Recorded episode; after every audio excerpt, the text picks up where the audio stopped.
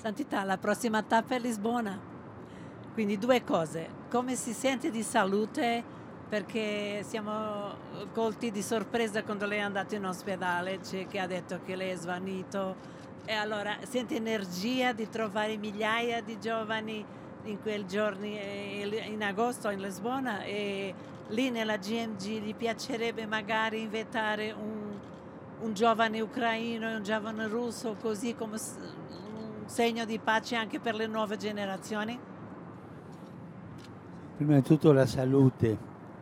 Quello che io ho avuto è stato un malore forte alla fine de, dell'udienza mercoledì che non me la sono sentito di fare pranzo mi sono coricato un po', non ho perso il senso, ma sì, c'era un'alta febbre, alta febbre e alle 3 del pomeriggio il medico subito mi ha portato in ospedale, una polmoniti acuta e forte, no?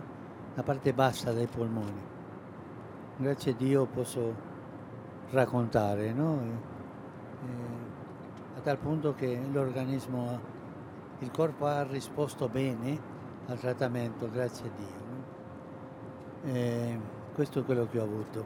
Eh.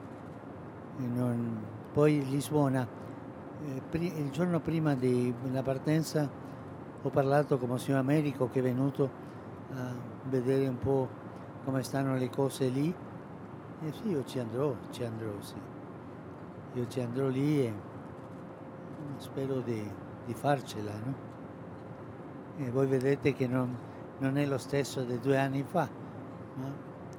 col bastone adesso meglio, no? ma per il momento non è cancellato il viaggio. I giovani magari di Russia e di Ucraina? Americo ha qualcosa in mente, lui sta preparando qualcosa, mi ha detto, eh? ma sta ben preparato. Eh?